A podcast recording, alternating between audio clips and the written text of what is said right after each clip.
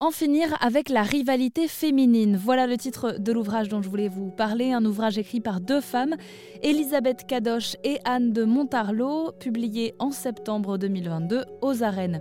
Les autrices y mettent en exergue, vous l'aurez compris, la rivalité entre femmes, que ce soit au travail, en famille, entre amis ou envers des inconnus.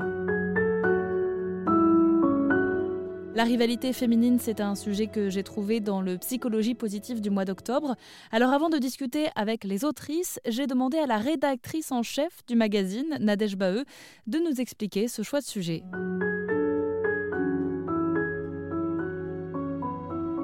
Eh bien, d'abord parce que j'avais déjà lu le précédent livre des deux autrices, Anne de Montarlot et Elisabeth Kadosh, sur le sentiment d'imposture, le syndrome d'imposture qui avait finalement déjà ouvert la voie à la question de la rivalité féminine. Dans le syndrome de l'imposteur, il est évidemment beaucoup question du sentiment d'illégitimité dont souffrent les femmes, et c'est un point de départ important pour comprendre euh, les ressorts de la rivalité féminine. Et lorsque j'ai reçu les épreuves de leur dernier opus, donc le titre En finir avec la rivalité féminine m'a fortement interpellée.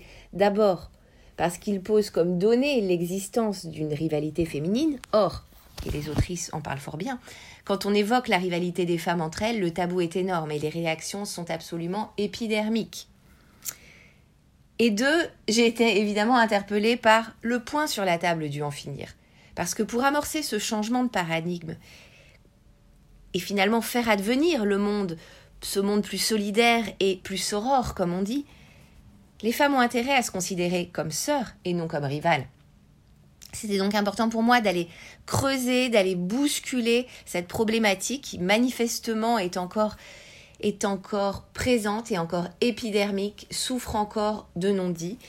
C'était intéressant d'aller bousculer tout ça dans psychologie positive.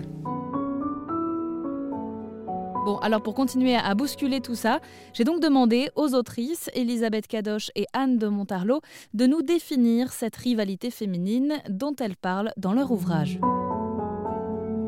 la rivalité en général, c'est un petit peu vouloir de, c'est un peu la concurrence entre des personnes qui, euh, qui prétendent aux mêmes, euh, aux mêmes choses, aux mêmes succès, aux mêmes avantages. Et dans la rivalité, il y a de l'envie, il y a de la jalousie, qui sont d'ailleurs des émotions euh, tout à fait normales, mais qui sont beaucoup moins assumées chez les femmes que chez les hommes. C'est pour ça que c'est un tabou. La rivalité, elle est partout, elle est presque euh, enfin, elle est très spontanée, elle est, elle est presque automatique, euh, mais elle n'est pas très déclarée euh, par rapport aux hommes. C'est pour ça qu'on a intitulé ça pour en finir. Donc, on a soulevé le problème pour en finir, pour essayer d'en finir et d'apporter des solutions. Alors voilà, dans la rivalité féminine vient donc la question de genre, et ce sera le résultat de différences d'éducation entre les filles et les garçons. Historiquement, les filles ont été élevées dans l'idée de devenir des femmes dévouées, gentilles, respectueuses, tandis que les garçons ont tendance à cultiver leur rivalité dans le sport, dans la cour d'école et à se défier publiquement. Si ce n'est pas la généralité, ces codes resteraient pourtant ancrés, tant et si bien qu'il y aurait une rivalité féminine et une rivalité masculine. Alors les hommes, justement, ont-ils un rôle là-dedans ou est-ce que c'est quelque chose qu'on s'est construite toute seule? C'est la question que j'ai posée aux autrices de l'ouvrage, En finir avec la rivalité féminine. bah, ils ont, ils ont eu un rôle historique puisqu'ils ont été détenteurs du pouvoir et ils le sont encore dans tout ce qui est systémique. Euh, donc, indirectement, même s'il y a beaucoup d'hommes qui ne sont plus à, vouloir cette rivalité, indirectement, ils en, ils en bénéficient. Mais ce, sur quoi on met l'accent aussi, c'est que autant ça, on, a pu dire c'est de la faute du patriarcat, etc. pendant des années, autant de perpétuer cette rivalité, c'est notre responsabilité. On ne peut pas se défausser toujours sur les hommes. Il y a un moment, on ne peut pas cacher les, choses sous le boisseau et dire mais non, euh, c'est pas nous, ça n'existe pas. Non, non, il faut en prendre conscience, faire son petit mea culpa, ce qu'on a fait toutes les deux, et dire ben oui, ça nous arrive, on bitch sur les autres femmes, on dit du mal et c'est, c'est pas bien. Pourquoi parler toujours du corps des autres femmes Pourquoi toujours se comparer Et il faut bien savoir que cette comparaison, ça, c'est très mis en avant sur les réseaux sociaux. Instagram, c'est un exhausteur de rivalité. On est sans arrêt en train de dire, ah bien, une telle, elle vient d'accoucher, elle a un corps de rêve, elle a un job de rêve. Et on sait que tout ça, ce sont des constructions, c'est la vitrine. Mais ça peut être délétère si vous ne savez pas vraiment utiliser les réseaux sociaux, vous êtes trop jeune, pas encore construite, etc. Donc en fait, si je comprends bien, euh, chaque époque a son style de rivalité euh, féminine. On, réussit à s'adapter en fait. Hein. Absolument. Absolument. Et, puis à la valeur suprême de la performance, hein, qui est multigenre et qui crée beaucoup de rivalité. Performance sur le corps, sur euh, la maternité, enfin sur tous les sujets que l'on a évoqués. Bon, et alors comment, euh, Elisabeth Cadoche et Anne de Montarlot, on en finit avec cette fameuse rivalité euh, féminine? Est-ce que c'est possible? Faut prendre conscience, c'est ce pour ça qu'on a écrit le livre, faut prendre conscience d'où ça vient, de l'héritage culturel, de l'héritage physiologique, de l'héritage psychologique, pour commencer à être beaucoup plus euh, au fait de la façon dont on réfléchit. Et, quand on, regarde une femme, spontanément, on a un dialogue interne qui va juger la femme, parce qu'on se juge soi-même.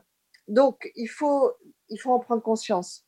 C'est là où les choses peuvent commencer à changer, à accepter d'abord qu'est-ce que c'est euh, que la jalousie, que l'envie, à assumer ça et être beaucoup plus à l'aise dans l'ambiguïté. C'est-à-dire qu'on peut être bienveillante, mais on peut être jalouse aussi. C'est pas un crime de lèse-majesté. Les hommes en parlent. Nous, on n'a pas le droit d'en parler parce que euh, on n'a pas été éduqué comme ça. On doit être sage, on doit être porté sur les autres, etc. Mais ce sont des émotions très fortes qui veulent dire quelque chose. D'ailleurs, par rapport à, nos objectifs, etc. Donc, euh, plus on a d'informations, nous, on part toujours de ce, de ce point de vue-là plus on peut commencer à réfléchir direct, euh, euh, différemment et peut-être ne pas rentrer dans le réflexe immédiat, viscéral euh, d'être en rivalité. C'est changer de paradigme un petit peu avec plus d'informations. Mais en fait, c'est un cheminement, c'est-à-dire que déjà, en avoir conscience et, accepter et assumer de le faire, c'est déjà, on a déjà parcouru la moitié du chemin, mais euh, c'est aussi l'idée de, se transformer. Par exemple, il y a Christophe André, qui est un psychiatre, euh, qui dit quelque chose qu'on adore. Il dit un remède à l'envie, c'est d'apprendre à admirer au lieu d'envier, parce que quand on admire, au fond, on considère les qualités de l'autre et on a envie de, lui ressembler pour les posséder. Je crois que c'est ça à peu près la citation. Et en fait, ça, c'est une, vraie leçon. Je trouve ça absolument génial. Donc, plutôt que perdre son temps euh, sur les réseaux sociaux à se comparer aux autres fille, à dire celle-ci est plus mince, plus belle, plus jeune, plus etc. Euh, se dire ben tiens, je ferais bien ça pour essayer de lui ressembler, et puis euh, construire cette, euh, cette solidarité féminine qui, qui, sera quand même plus glorieuse que toutes les petites mesquineries qui existent dans la rivalité. En finir avec la rivalité féminine. Voilà donc le titre de cet ouvrage dont on vous parle sur l'antenne d'Airzen Radio, un ouvrage écrit par deux femmes, Elisabeth Cadoche et Anne de Montarlot, mais élaboré à partir de centaines de témoignages de femmes. Il a été publié en septembre 2022 aux arènes et on vous met toutes les infos sur airzen.fr.